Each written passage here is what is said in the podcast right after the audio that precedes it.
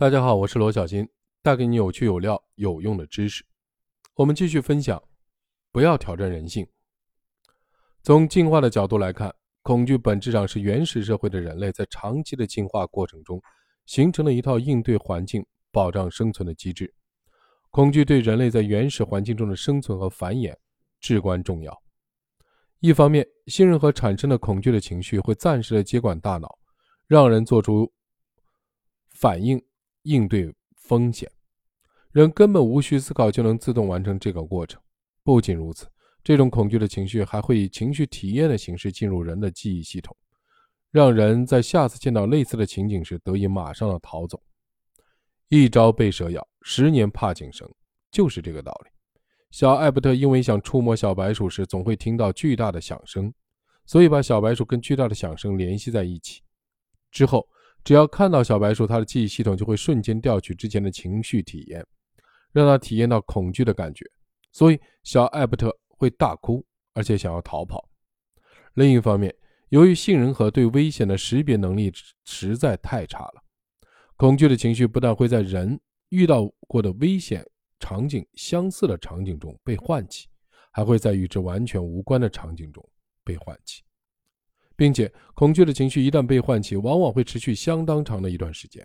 比如，一个曾经被蛇咬过人，在看见蛇或者跟蛇相像的绳子的时候，他会转头就跑，而且在之后很长一段时间都心惊肉跳，稍微有点风吹草动就会受到刺激。此时，这个人的恐惧已经从对蛇这种特定事物的恐惧，变成了对周围一切事物的恐惧。从上述两个特点来看。恐惧的情绪既模糊又粗糙，它不像理性分析那样精确。但正是这种模糊和粗糙，让人类能够在充满危险的原始的社会环境中时刻的保持警觉，这对生物的生存非常重要。但恐惧的情绪不能在大脑里长时间的存在，否则会导致十分严重的问题，尤其是对婴幼儿来说。如果大脑长期处于恐惧情绪之中，大脑中的某些基因就会被永久性的激活或永久性的关闭，比如一个女人在怀孕期间因丈夫的出轨、遭受虐待等遭遇而承受巨大的压力，那么她子宫内的一胎儿会长时间暴露在高浓度的压力激素的环境中。这种高浓度的激素能够改变胎儿的大脑的发育进程，尤其会让杏仁核增大，使人变得非常容易激动。这种高压力的激素水平很可能还会继续的传递好几代。我曾经见过一位女性的来访者，她的父亲是一个酒鬼，经常喝得酩酊大醉，只要一喝多，回到家里就会闹事，不但大吼大叫，还要乱砸东西，甚至动手打她的妈妈。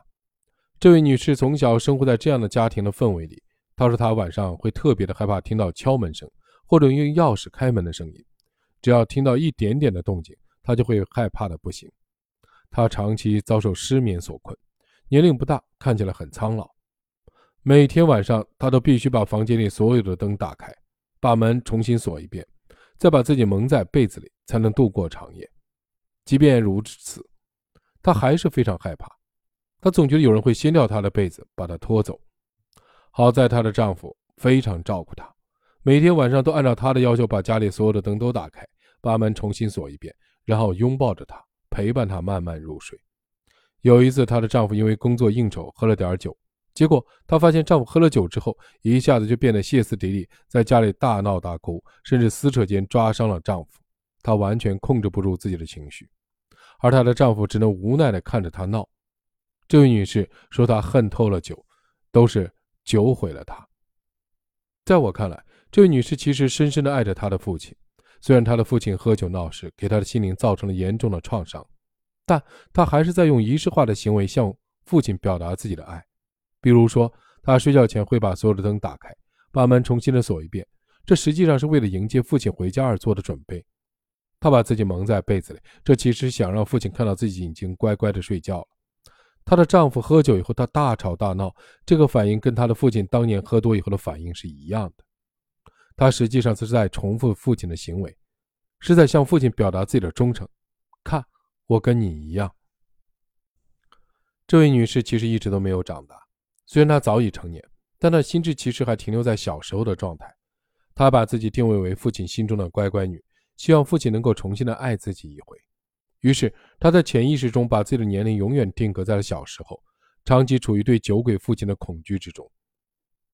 让这位女士的大脑的基因发生了变化，她的某些高级的心智功能因此被关闭。